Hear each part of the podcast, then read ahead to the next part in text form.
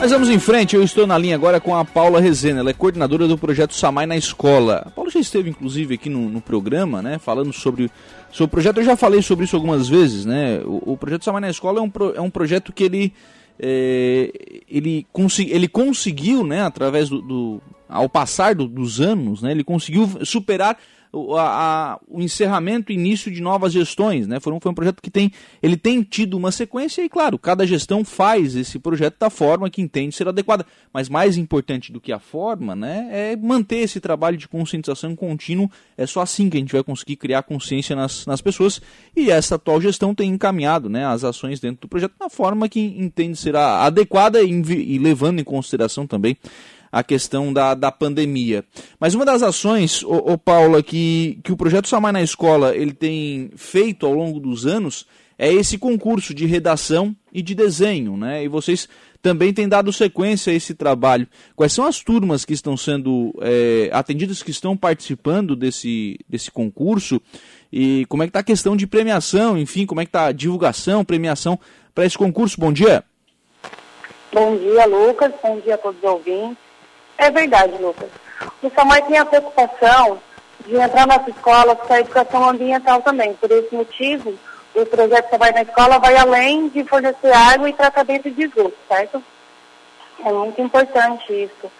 E o nosso concurso esse ano foram 12 escolas do município. Tivemos 38 classificados, sendo 22 alunos do primeiro ano que eles fizeram um desenho lindo, assim, ó, agradecer de antemão as professoras que se empenharam, a Secretaria da Educação, porque realmente nossos objetivos estão sendo alcançados. E 16 alunos do quarto ano com redação, as redações também super bem feitas, feitas. Uh, tivemos assim um grande sucesso. Estamos tendo um grande sucesso nesse concurso, né? Uhum. Legal. É, é interessante porque, é, claro, o, o, projeto ele não força as escolas a participarem, mas pelo número de escolas participando, o pessoal quis participar, né, Paula? Sim, sim. A nosso objetivo inicial seriam 42 alunos, né, do, em cada primeiro ano e cada quarto ano seria escolhido, e tivemos 38. Tivemos aí uma quebrinha de quatro alunos, quatro turmas, uhum. que de repente... Uh, foi, como é que eu vou dizer, não tiveram essas turmas esse ano algum, por algum motivo. Mas 38 classificados a gente já tem. Tivemos ontem, a gente estava selecionando, na verdade os, os, desenhos e as redações já foram selecionadas nas escolas. Uhum. Então já vieram para nós com uma pré-classificação. E, e ontem a gente estava olhando e olhando as redações, lendo as redações, vendo os desenhos, e o nível é muito alto, assim, os primeiros anos, fazer os desenhos que eles fizeram, fizeram com um mundinho, um mundo todo verde, com as mãos dadas, foi muito bacana, assim, está sendo muito bacana a gente estar tá olhando esses desenhos e lendo as redações dessas crianças novas que estão chegando, né? Claro. É, na verdade, a, as crianças elas estão mostrando a consciência que a gente esperava que os adultos já tivessem, né? Exatamente, é verdade. E, sim, e como eu falei anteriormente, as professoras tiveram também assim, um papel muito forte nisso, né? Porque muitas leram historinhas para eles sobre a importância da água e do meio ambiente, mostrar, mostraram vídeos e, e as crianças estão bem empolgadas, né? Estão bem felizes Sim. por terem participado e a gente ali do Samai também a gente está bem contente porque a gente está vendo que o nosso objetivo está sendo alcançado, né? Quer dizer, não foi, não foi aquela coisa é, jogado lá um concurso de redação, um concurso de desenho. Ah, faz um desenho, faz uma redação aí, entregue deu. Não, foi, foi feito todo um trabalho de preparação para chegar nesse concurso, né? Sim, foi bem trabalhado em sala de aula, foi bem executado e o nível do, das redações, dos desenhos, como todos os anos é bem forte, assim, bem. tá bonito. Tá muito bonito de ver. Sim. Ô Paulo, é, quem é que está fazendo a seleção? Primeiro foram a, as escolas, né, que fizeram essa primeira, eu vou dizer peneira, assim, não, né, talvez não seja o termo mais adequado, enfim, mas que deram uma primeira, uma primeira selecionada, né, no, no, nos trabalhos. E aí isso chegou para o Samai. Quem é a comissão que está fazendo esse julgamento? Enfim, como é que está funcionando esse trabalho? Então, no primeiro momento, todos os desenhos e redações que foram escolhidos para, para ser é, selecionados, eles já estão automaticamente, eles já ganharam. Porque numa turma que tem 16, 18 alunos, foi escolhido um desenho por turma. Então, esses que já estão no SAMAI já são os classificados. Uhum. São 38 classificados. Sim. 38 que estão, esses que são, já foram selecionados pela, pelas escolas, é isso? As escolas. Esses aqui automaticamente já vão ganhar um certificado uhum. e brindes no dia 2 de 10, 2 de outubro. 2 de outubro vai ser a, a premiação. Além desses brindes, assim, o que, que, né, que, que vai ter de premiação? Como é que tá essa questão da premiação para esses alunos? Então, esses 38 alunos vão ser convidados aí no, na sede de Samai, que a gente vai fazer a premiação, vai ter coquetel, vai ter brinde para esses alunos, porque realmente eles merecem pelo comprometimento deles que tiveram com nós e com eles mesmo, o conhecimento que eles tiveram. Eles já vão estar ganhando certificados, brindes, vamos fazer um coquetel, vai ser um negócio bem bacana dia 8 do, de outubro. Dia 8 não, desculpa, dia 2 do 10. Uhum. O segundo momento vai ser o ano que vem, no Dia Mundial da Água dia 22 de março, vamos pegar esses nomes e vamos fazer um sorteio. Uma bicicleta para o ganhador do desenho e outra bicicleta para os ganhadores da redação. Uhum. Então a premiação vai até para dar uma, uma acalmada também na pandemia, né? Essa questão da, da entrega da premiação, né?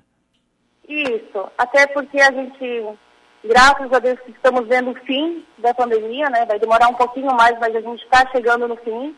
Então é um, é um momento que a gente tem que tomar um pouquinho mais de cuidado, mas a gente está sabendo que está acabando, né? Claro. E claro. o ano que vem tudo vai estar mais calmo, a gente vai conseguir fazer um evento bacana. Uh, vamos fazer exposições dos desenhos e das redações que foram feitos este ano. Vamos fazer junto com a como todos os anos, né? Só a uhum. fama, com a Secretaria da Educação, a gente vai fazer um evento bacana para sortear as duas bicicletas dos classificados, tem esses classificados desse ano, né? 38. E aí você já faz, entrega a premiação e já lança do ano que vem também, né? Sim, sim, a gente já começa o ano que vem com premiação e com festa pelo fim da pandemia, é, que eles podem estar em escolas tranquilos, que vai, o ano que vem vai ter tudo diferente. Graças a Deus, se Deus quiser. O Gilvanir está aqui no nosso WhatsApp. Bom dia, Samar na escola, show de bola. Parabéns, Paulo. Os operadores da ETA mandam um abraço. Todos ligados aqui na, na Rádio Igual O Gilvanir teve aqui aquela, naquele outro dia que você esteve aqui também, né, Paulo? Sim, ele é o nosso parceiro, Giovanir. Ele trabalha na estação de ETA da Lagoa da Serra e ele é um incentivador, ele com ideias, é muito à frente no tamanho na escola, junto com a Fernanda, né, uhum. que é a nossa química.